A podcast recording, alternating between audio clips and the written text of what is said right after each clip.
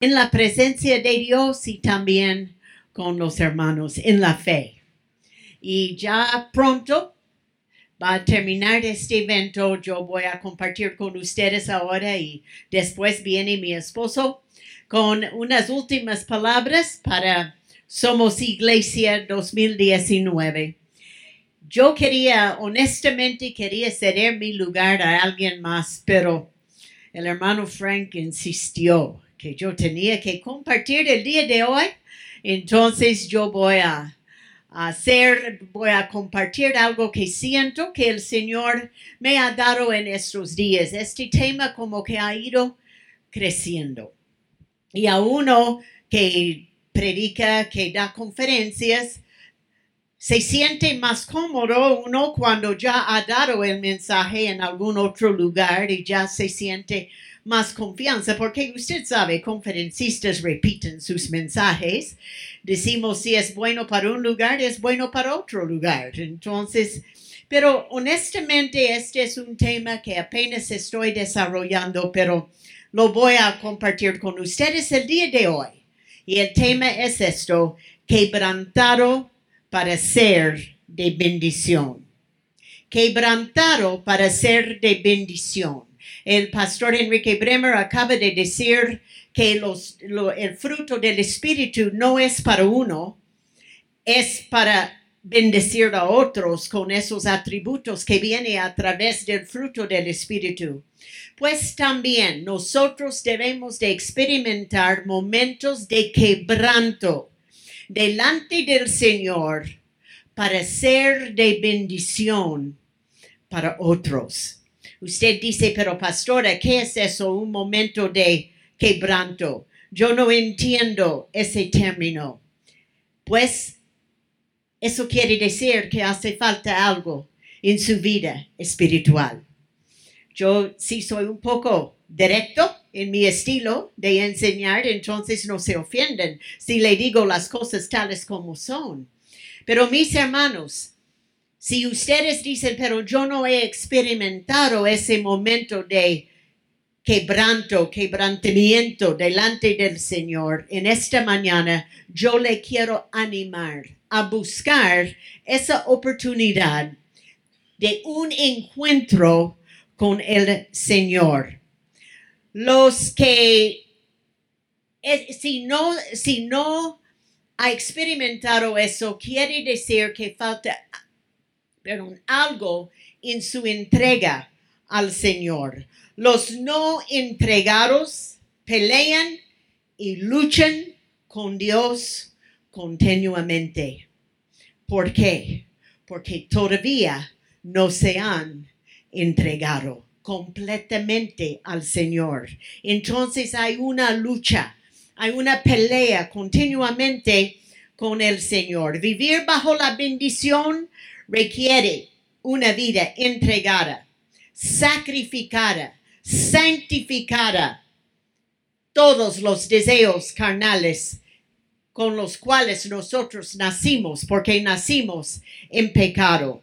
Entonces Dios con frecuencia nos tiene que llevar a la lona, lo cual hizo con Jacob.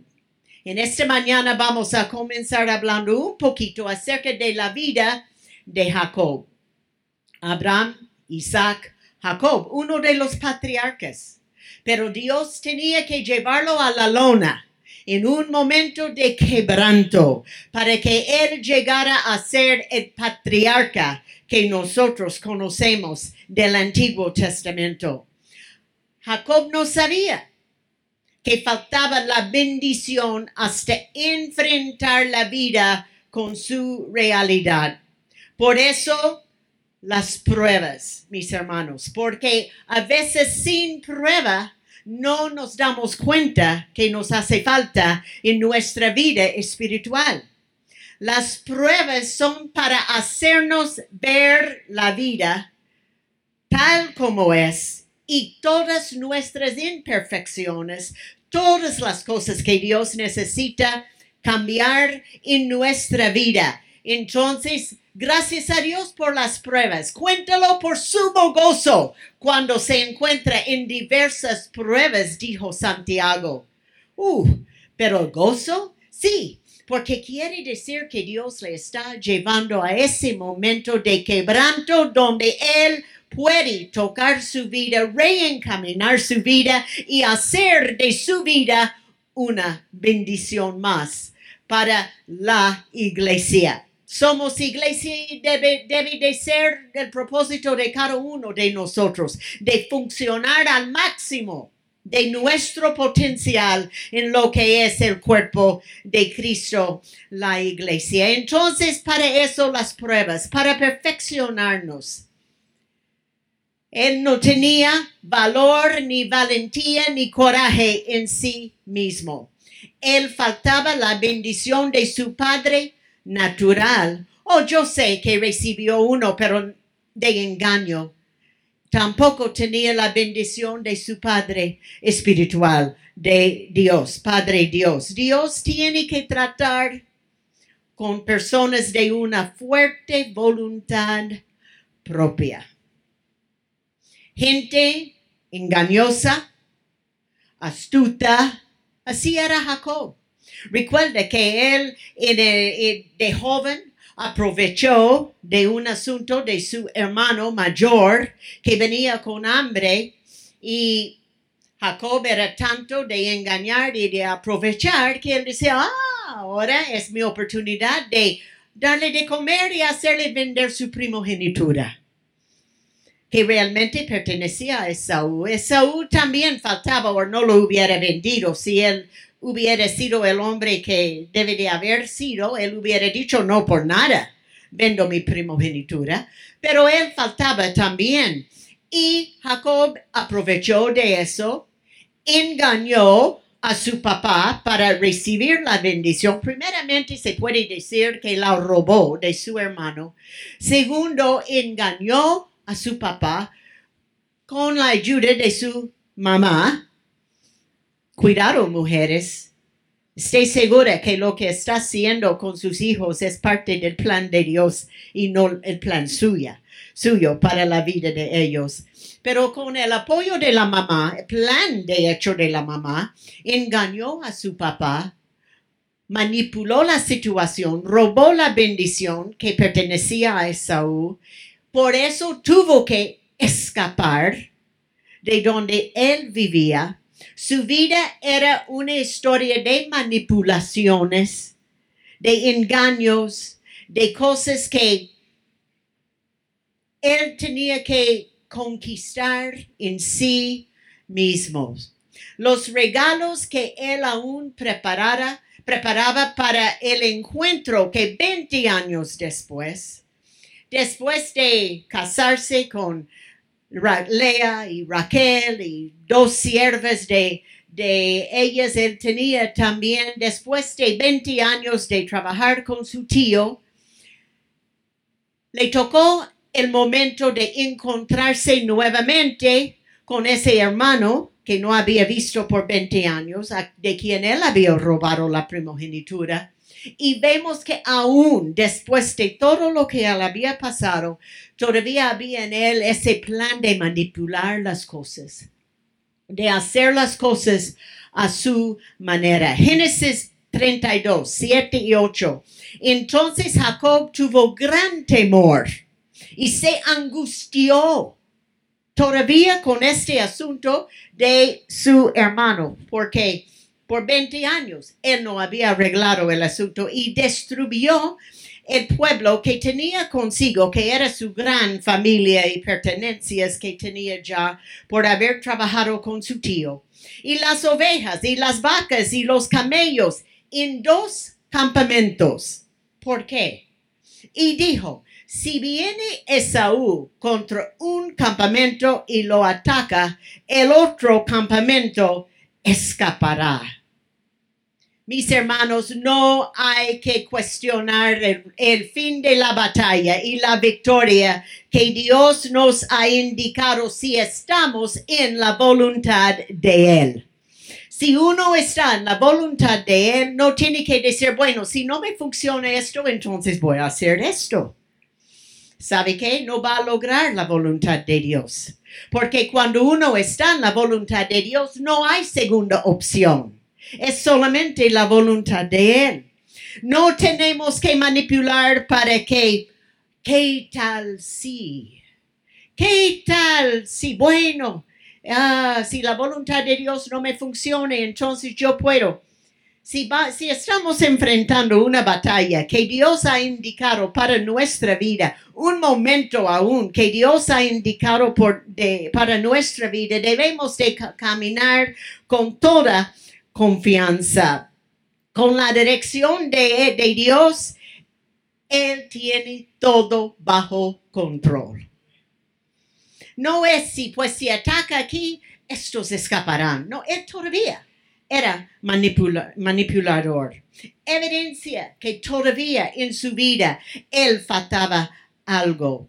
Dios tiene la estrategia, mis hermanos. Si estamos tratando de arreglar los asuntos de la vida para caminar en la perfecta voluntad de Él, Él tiene la estrategia.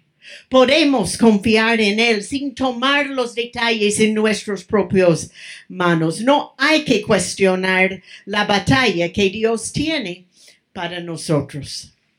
Pero ahora vamos a ver cómo es luchar con Dios, porque sin duda ustedes ya saben lo que pasó. Sí separó sus dos, su familia en dos campamentos. Pero en esa noche, él tuvo un encuentro con Dios. ¿Cómo es luchar con Dios? Si no, si está tomando notas y no anota otra cosa en esta mañana, ponga esto. Es una lucha con el pasado y también una lucha sobre quién estará encargado en el futuro. Esa lucha con Dios cuando nos arrodillamos, cuando buscamos a Dios y comenzamos a como cuestionar y pelear con Dios, ¿de qué se trata? Casi siempre el pasado y quién estará en control en el futuro. Dios ha perdonado nuestro pasado. Si hemos arreglado cuentas con Él, no tenemos que seguir luchando con Dios acerca de, del pasado. Y si hemos entregado todo a Él, pues no hay que luchar con Él sobre quién estará en control en el futuro, porque será Él. Porque Él es nuestro Dios. A veces uno pierde el encuentro transformador porque no quiere preguntar sobre cosas difíciles en su vida, ni quiere confrontar los asuntos duros del día de hoy en su vida. El pastor Enrique Bremer dijo que a veces el Señor le habla y a él no le gusta mucho cuando el Señor le va a hablar. ¿Por qué? Porque nos da cierto temor cuando sentimos que Dios nos está llamando la atención. Cuando Dios nos quiere decir algo, ay Señor, ¿qué será ahora? Ay Señor. Y por decir, no Señor, disculpe, tengo otro compromiso, muchos no llegan a ese encuentro tan importante con el Señor porque no le damos oportunidad ni tiempo que Él merece para hablar a nuestras vidas. Queremos seguir viviendo la vida como nosotros la queremos vivir. Génesis 32, 22. Durante la noche, Jacob se levantó y tomó a sus dos esposas y sus dos mujeres esclavas y a sus once hijos y cruzó el río Jabo con ellos. Después de llevarlos a la otra orilla, hizo pasar todas sus pertenencias. Entonces Jacob se quedó solo en el campamento. Mis hermanos, es bueno a veces estar a solos con Dios. Se quedó solo en el campamento y llegó un hombre y luchó con él hasta el amanecer. Cuando el hombre vio que no ganaría el combate, tocó la cadera de Jacob y la dislocó Luego el hombre le dijo, déjeme ir, pues ya amanece y aquí cambia la lucha. Muy interesante, porque en el inicio Jacob resistía. No, no, no, no, no, no, no, no, no, no va a ganar en esta lucha hablando con aquel que estaba luchando con él. Y estaba tan terco, tan decidido, tan, tan engañoso, todos sus atributos tan feos que tenía, que resistía lo que ese teofanía quería hacer en su vida. Entonces, ese representante de Dios, como lo quiere llamar, luego Jacob dice, vio a Dios cara a cara y no morí, pero ese, ese ángel, ese ser, estaba tan insistente en conquistar y cambiar el carácter de Jacob que hasta tuvo que deslocalizar la carrera de él. Pero cuando sucedió eso, cuando hubo ese quebrantamiento, mira lo que cambió en Jacob.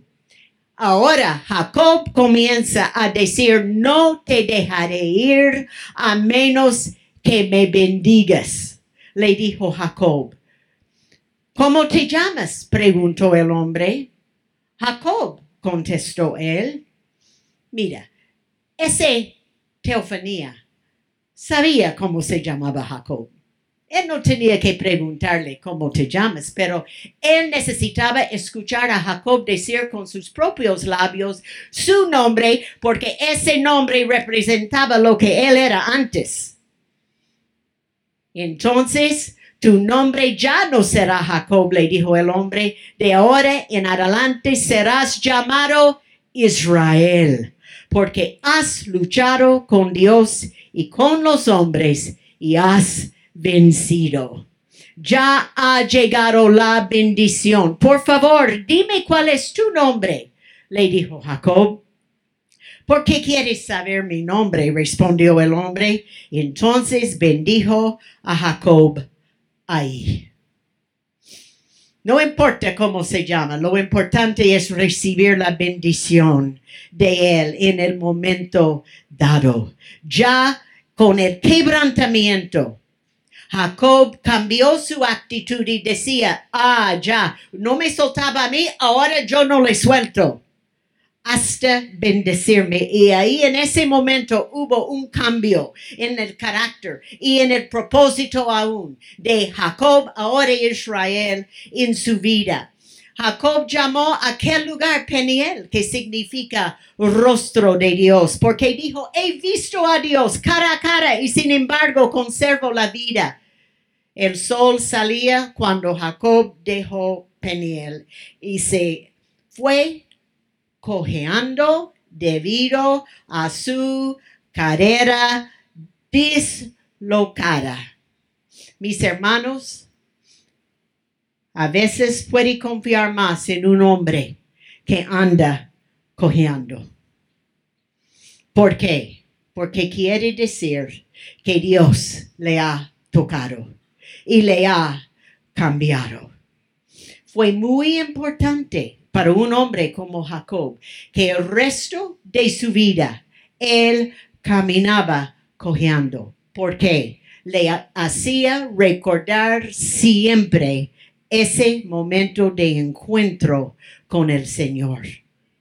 Y ese momento no fue solamente para él, fue para que él fuera de bendición hasta el día de hoy, porque nosotros, él fue padre de la nación de Israel, de sus doce hijos.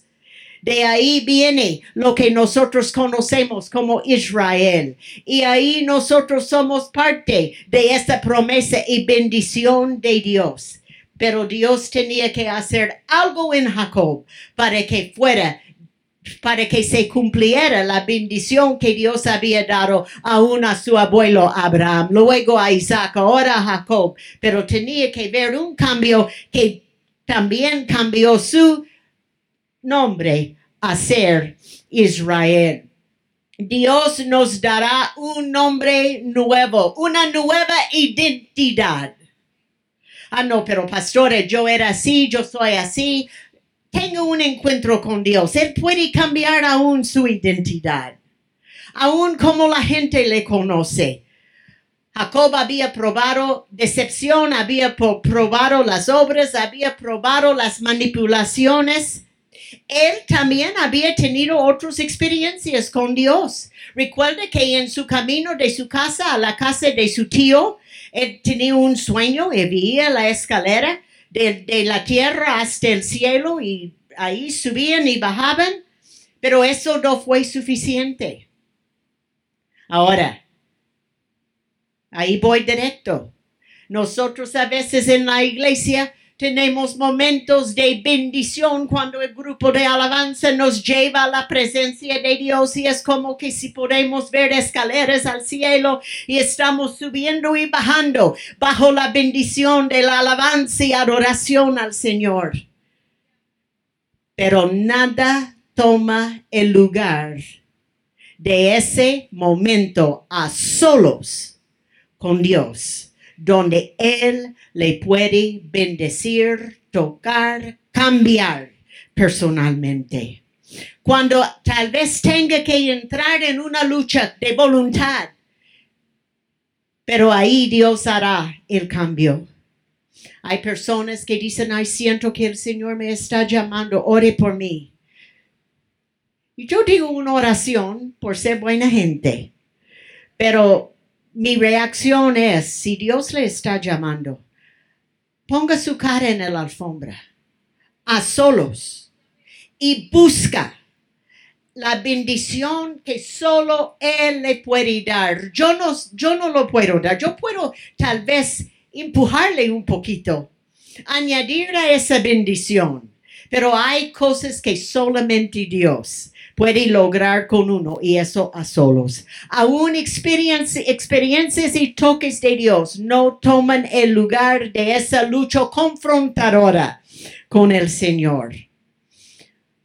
Unos orando con uno no logra este encuentro, diciendo, pastora, ore por mí. Le voy a decir algo que me molesta. Yo creo que ya, como dijo el pastor Omar, con la edad nosotros nos ponemos un poquito más, no me importa lo que piensen, aquí estoy. Una bendición del Señor sobre la congregación se termina con un mover poderoso. Y el orador da una bendición a todos y alguien se me acerca, pastora, ore por mí. Y yo quiero decir, ya oramos ore por ti misma. Porque es, entiendo el abrazo, pero también entiendo que eso a veces es como para escapar, aliviar, distraer lo que uno mismo se siente de parte de Dios. No resista ese toque que Dios le quiere dar personalmente, como tenía que hacer con Jacob. Génesis 32, 25. Cuando el hombre vio, hablando de esa teofanía, que no ganaría el combate, tocó la cadera de Jacob y la dislocó, porque Jacob era un hombre terco, resistente, pero llegó a ser una lucha doble, uno y luego el otro. Primeramente Jacob luchaba, después el ángel dijo, suéltame. No, luego Jacob no quiso que se fuera, porque Dios le había tocado. Dios lo tenía que desconjunctar para lograr el propósito en él. Jacob resistía, luego insistía. Anótalo. Jacob resistía, pero luego insistía. No, yo no lo suelto hasta que me bendiga. Para ser bendecidos, tenemos que reconocer primeramente nuestras debilidades. Por eso Jacob tenía que repetir su nombre. El ángel ya sabía su nombre, pero le hizo bien a Jacob decir, yo soy engañador, manipulador y todo lo demás, aprovechador. Número dos, a veces Dios nos da experiencias que cambian radicalmente la vida. ¿Qué tal Saúl en el camino a Damasco? También tuvo su encuentro con el Señor tan personal que él decía, Señor, él lo llamaba a Jesús. ¿Quién eres? Soy Jesús. ¿A quién persigues? Él tuvo que tener y quedó ciego por un momento hasta llegar a la casa de Ananías fue a la casa para que orara por él. Porque no solo tenía que orar porque estaba ciego, más probable tenía que ministrarlo y explicarlo lo que significaba este encuentro tan radical en el camino a Damasco a matar a los cristianos. Él también tuvo que tener su encuentro y con después con la misma fuerza que perseguía a la iglesia, él ministraba a la iglesia. Pero Dios cambió su propósito con ese encuentro tan radical que él tuvo en el camino. Hermanos, mi esposo y yo también hemos tenido esos momentos de encuentros me acuerdo una vez antes de pasar a vivir a California y después llegar aquí a vivir en Guadalajara fue como en el año 83. Estábamos en un tiempo de cambio radical en nuestras vidas. Sin rumbo, casi se puede decir, como buscando, ahora Señor, ahora qué. Y una noche a solas, Dios me tocó y yo fui criada en la iglesia. Yo recibí el bautismo del Espíritu Santo a la edad de ocho años. Yo sé, yo sabía lo que era vivir la vida cristiana, la vida entregada al Señor, pero tuvo uno de esos momentos a solas con el Señor, con gemidos indecibles. Y el próximo día me costó aceptarlo pero se me acercó en un parqueo. Yo sentada en un coche, un ángel. Yo no quería, yo decía, este no, pero lo que me habló era tan asombrante. Yo no entendía. Después yo ni lo, lo, dije a mi esposo, él estaba haciendo un mandado ahí. Cuando él regresó al coche yo no le decía nada, yo dije, ¿quién es ese hombre que se me acercó? Pero ese hombre me mencionó un pueblo, Gilroy, California. Yo ni sabía dónde estaba Gilroy. Pero él, bueno, para contarles la historia, estábamos ahí pensando mudarnos a California. Pero yo estaba en un coche con placa de California, leyendo un libro en inglés. Estaba en mi país. Yo hubiera entendido si en México se me hubiera acercado alguien y me, me hubiera dicho, no es de aquí. Yo hubiera dicho, pues claro que no, soy muy blanca. Pero y yo dije, bueno, él dijo, está aquí en vacaciones. Él dijo, no, actualmente no está aquí en vacaciones, está aquí pensando tal vez mudarse a California. Y yo, pero aquí estoy leyendo mi libro, señor, en el coche, ¿por qué me interrumpe? Pero, y él dijo, aquí en San José es muy caro, pero sí si llega a Gilroy, va, va a ver que es más económica la vida. Bueno, que tenga buen día y se fue. Yo me quedé ahí temblando. Yo entiendo lo que decía María, que guardaba las cosas en su corazón, que no quería hablar. Llega mi esposo al coche y no le digo nada. Y yo le digo todo a él, pero no le dije nada. Llegamos a almorzar con un amigo y él vive, vivía sur de San José. Y yo decía, ah, Richard, ¿está llegando a San José a la iglesia? Él dijo, sí, porque la única otra que me, que me quedaría de opción es en Gilroy y ellos no han tenido un pastor por dos años. Yo dije, Gilroy. Él dijo, sí. Yo dije, alguien me acaba de mencionar ese lugar. Mi esposo dijo, ¿cómo? ¿Qué?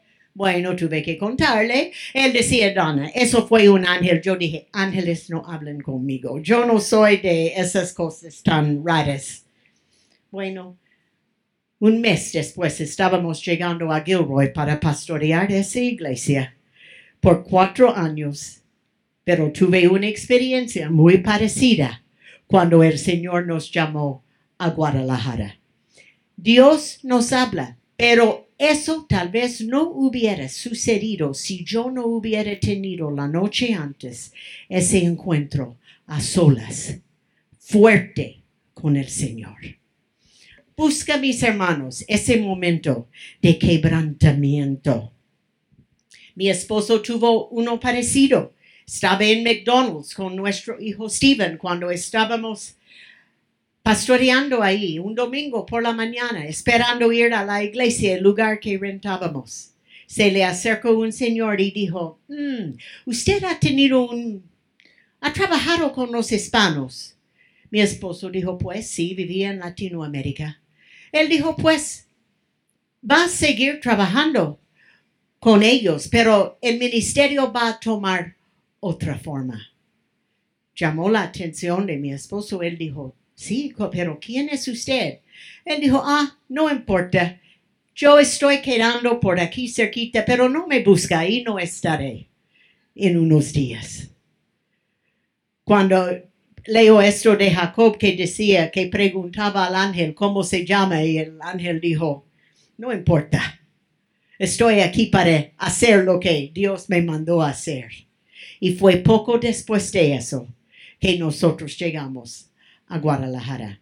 Mis hermanos, hay que vivir con esa cercanía al Señor y esa, esa postura de quebrantados delante de Él para escuchar cualquier instrucción y recibir cualquier cambio y ajuste que Él necesita hacer en nuestras vidas. Necesitamos señales para ayudarnos a recordar lo que Dios ha hecho. Igual que tenía que caminar Jacob, cojeando eso le ayudaba a recordar. Y hay cosas aún que nos hacen a nosotros recordar con agradecimiento lo que Dios ha hecho en nuestras vidas. Nos hace reconocer no es en nosotros, es porque Dios tiene propósito para nosotros. Nosotros somos solamente Rafael y Donna. Y si Dios nos quiere usar, gracias a Él. Pero mis hermanos, no hay lugar para celebridades en el reino de Dios. Él es el único que ha de ser alabado.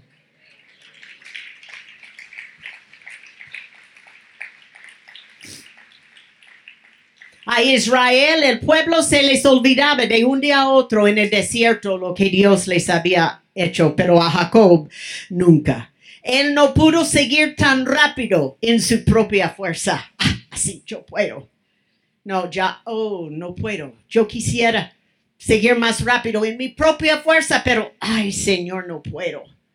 Ah, pero, Señor, entiendo por qué. Me hacía falta esto que me detiene y me hace recordar lo que has hecho en mi vida. Cuando la vida es muy cómoda, es difícil aprender y depender en Dios. Las incomodidades nos ayudan a mantener el contacto con Dios. Hebreos 12:2. Esto lo hacemos al fijar la mirada en Jesús, otro que tenía su momento de quebranto. Esto lo hacemos al fijar, la mirada en Jesús, el campeón que inicia y perfecciona nuestra fe. Debido al gozo que le esperaba, Jesús soportó la cruz, sin importarle la vergüenza que ésta representaba. Ahora está sentado en un lugar de honor, junto al trono de Dios. Lucas 22 41 se alejó a una distancia como de un tiro de piedra, se arrodilló y oró. Padre, si quieres, te pido que quites esta copa de sufrimiento de mí. Sin embargo, quiero que se haga tu voluntad, no la mía. Entonces apareció un ángel del cielo y lo fortaleció. Oró con más fervor, fervor, y estaba en tal agonía de espíritu que su sudor caía a tierra como grandes gotas de sangre. Finalmente se puso de pie y regresó a donde estaban sus discípulos, pero los encontró dormidos, exhaustos por la tristeza. ¿Por qué duermen? les preguntó. Levántense y oren para que no ceden ante la tentación. En Getsemaní, Jesús ganó la batalla. No fue en la cruz. Él ganó la batalla en Getsemaní. En ese momento de angustia, de gemidos indecibles, de aún resistir lo que le esperaba. Pero cuando él dijo, no mi voluntad, sino la tuya, ganó la batalla. Algunos hacen referencia a este momento como la cuarta tentación. ¿Cómo? Habían tres. Sí, en el desierto hubo tres tentaciones y Jesús respondió con, escrito está, escrito está. Satanás, otra tentación, escrito está. Pero la palabra dice que Satanás ahí lo dejó para tentarlo en otra oportunidad. Sin duda fue este momento en Getsemaní, cuando él llegó con otra tentación de no cumplir su propósito en la cruz. Pero eh, él no contestó en esta ocasión, escrito está. Él contestó, no mi voluntad, Señor, sino la tuya. Combina la palabra de Dios con su voluntad entregada a Él y el diablo pierda.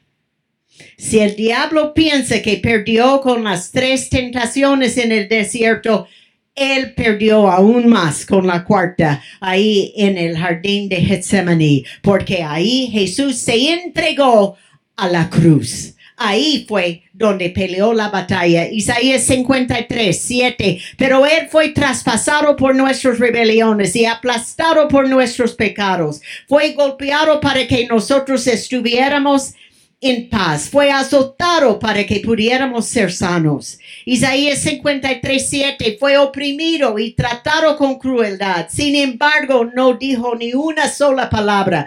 Como cordero fue llevado al matadero y como oveja en silencio ante sus trasquiladores. No abrió su boca porque él había tomado la decisión, había pasado por el quebrantamiento en Getsemaní.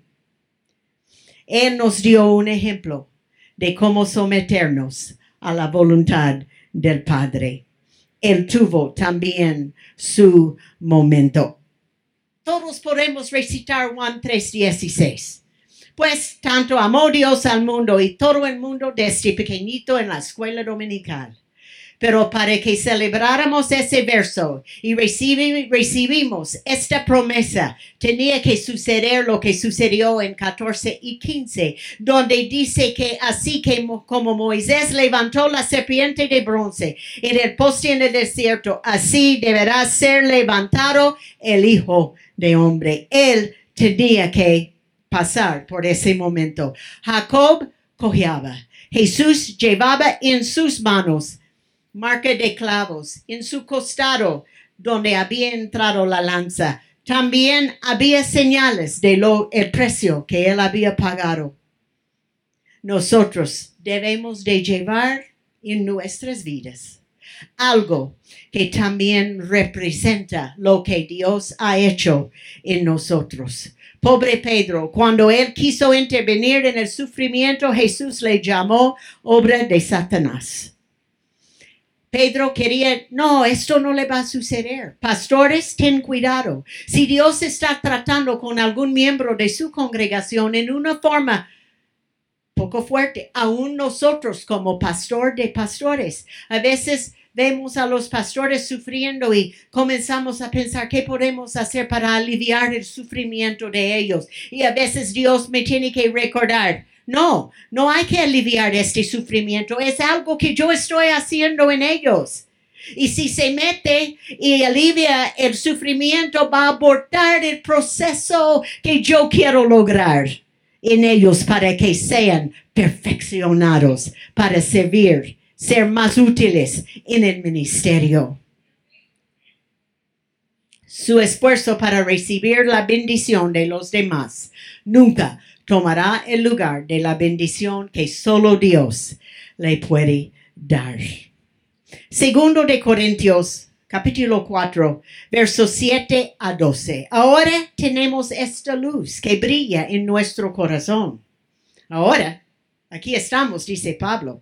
Pero nosotros mismos somos como frágiles vasijos de barro que contiene este gran tesoro. Esto deja bien claro que nuestro gran poder proviene de Dios no de nosotros mismos. Por todos,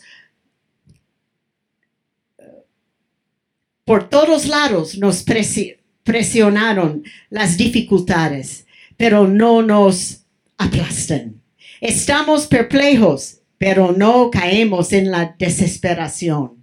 Somos perseguidos, pero nunca abandonados por Dios. Todo esto sucede para que Dios se manifieste en nuestras vidas. Somos derribados, pero no destruidos, mediante el sufrimiento, el quebranto. Nuestro cuerpo sigue participando de la muerte de Jesús para que la vida de Jesús también pueda verse en nuestro cuerpo. Ojalá que la gente pueda ver la vida de Jesús a través de nosotros. Esto sucede con vivir una vida quebrantada delante de Él. También en, en Marcos 14, 3 y 4, Jesús está visitando una casa. Llega la mujer que abre ese frasco de alabastro y comienza a, derramar ese perfume tan fragante y comienzan a criticarla. Mis hermanos, cuando uno anda tan resplandeciente del poder de Dios, habrá gente que le va a criticar. Le va a decir es fanática. No, no, no es para tanto. ¿Por qué está viviendo esa vida tan religiosa? No, no, no, no es para tanto. Sí, gracias a Dios por la salvación, pero tanto, para tanto, esta mujer estaba tan agradecida que llegó ahí con ese perfume tan caro y lo derramó a los pies de Jesús. Y Jesús tenía, y los discípulos, ¿por qué está desgastando eso? Lo hubiera usado para otra cosa, alimentar a los pobres, así. Jesús dijo, déjala en paz. Hizo algo tan bueno conmigo. Hizo lo que pudo y unió mi cuerpo para el entierro. Ella estaba viendo más adelante que los demás. Ella sin duda sentía de parte de Dios. Hay que ungir este cuerpo porque viene algo muy desagradable. Los científicos dicen que ese perfume, perfume más probable, aun cuando Jesús estaba en la cruz, todavía llegaba el olor de ese perfume. Ella preparaba su cuerpo para el entierro. Los que saben derramar todo para bendecir a otros muchas veces son criticados. Juan 12.3 dice que la casa se llenó de la fragancia del perfume. Entre una persona que camina en la voluntad de Dios, con la presencia de Dios y la casa se llena con esa fragancia. Termino con otro ejemplo. Ya saben que mis raíces son pentecostales. Ya les he dicho lo suficiente. Pero hay otra cosa que sucedió después de ascender Jesús. Él dijo, yo no los dejo huérfanos. yo vengo. Con el poder del Espíritu Santo, Él dice, no, salgan de Jerusalén hasta recibir lo prometido. Entonces ellos subieron al aposento alto, 120 de ellos, seguramente decía la gente, ¿y ellos qué hacen ahí? Esperando 10 días. 120 de ellos, diciendo que les, que les viene alguna promesa, pero sí les llegó esa promesa. Y en Hechos 2.14 entonces Pedro dio un paso adelante junto con los otros once apóstoles y gritó a la multitud, escuchen con atención todos ustedes compatriotas judíos y residentes de Jerusalén. No se equivoquen. Después del tiempo de esperar lo prometido. Y ahí él habla y explica lo que les ha sucedido porque les está escuchando hablar en otras lenguas. ¿Por qué la lengua? Hmm, ¿Has pensado en esto?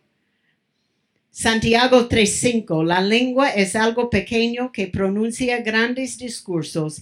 Así también una sola chispa puede incendiar todo un bosque. De todas las partes del cuerpo, la lengua es una llama de fuego. Es un mundo entero de maldad que corrompe todo el cuerpo. Puede encender toda la vida porque el infierno mismo la enciende. Verso 8, pero nadie puede domar la lengua. Es maligna y incansable, llena de veneno mortal. ¿Será que Dios usó lenguas para mostrar que Él tiene lo más difícil de nosotros bajo el control de Él? Oh, yo conozco a personas que me han dicho, pastores, yo quisiera tener esa experiencia. Yo quisiera hablar en lenguas, pero en parte yo sé por qué no lo no han hablado en lenguas, porque no quieren ceder a la presencia manifiesta de Dios en sus vidas.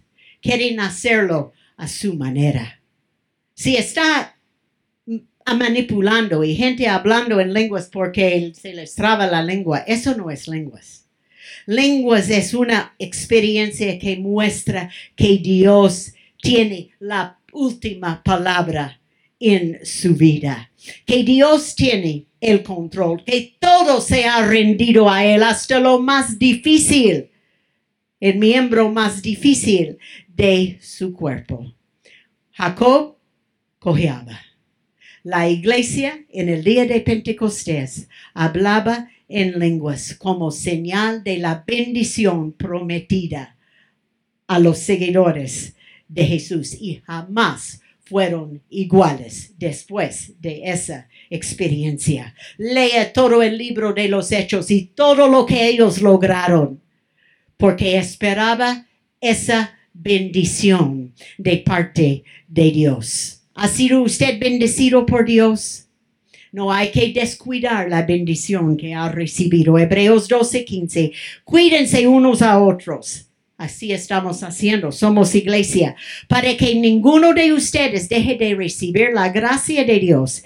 Tengan cuidado de que no brote ninguna raíz venenosa de amargura, la cual los trastorne a ustedes y envenenen a muchos. Somos iglesia, tenemos que cuidarnos. Asegúrense de que ninguno sea inmoral ni profano como Esaú. Vamos a regresar a esa historia del Antiguo Testamento, que cambió sus derechos de primer hijo varón por un simple plato de comida. Ustedes saben que después, cuando quiso recibir la bendición de su padre, fue rechazado. Y era demasiado tarde para arrepentirse a pesar de que suplicó con lágrimas amargas. Mis hermanos, no descuida sus derechos, su bendición, sus oportunidades, su propósito en el Señor. En vez, Dios cambió a Jacob. Y en vez de ser conocido, los músicos pueden pasar como antes. Era antes mentiroso, temoroso, engañador, orgulloso, manipulador. Pero Dios nos hace criaturas nuevas. Con el encuentro con Él, somos amados por Dios, llamados de Dios, escogidos de Dios, amigos con Dios. Tenemos acceso con confianza y seguridad. Somos hechos conformes a la imagen de Jesús. Somos lavados, santificados, justificados. ¿Están conmigo? Somos coherederos con Cristo. Somos perdonados no condenados. Somos el templo del Espíritu Santo. Tenemos la vida eterna. ¿Quién puede rechazar esta bendición que viene con un encuentro con el Señor? Efesios 1.3. Toda la alabanza sea para Dios, el Padre de nuestro Señor Jesucristo, quien nos ha bendecido con toda clase de bendiciones espirituales. Bendiciones espirituales en los lugares celestiales, porque estamos unidos a Cristo. Señor, en esta tarde pido una bendición muy especial sobre cada hermano que se encuentra aquí el día de hoy. El pastor que tal vez esté un poco desanimado. El líder, el siervo que está un poco cansado, desgastado, deprimido. Señor, ayúdales a encontrar ese lugar a solos contigo, donde tú les puedes ministrar y levantar nuevamente con un poder como nunca antes. Gracias, Señor. Que el Señor les bendiga.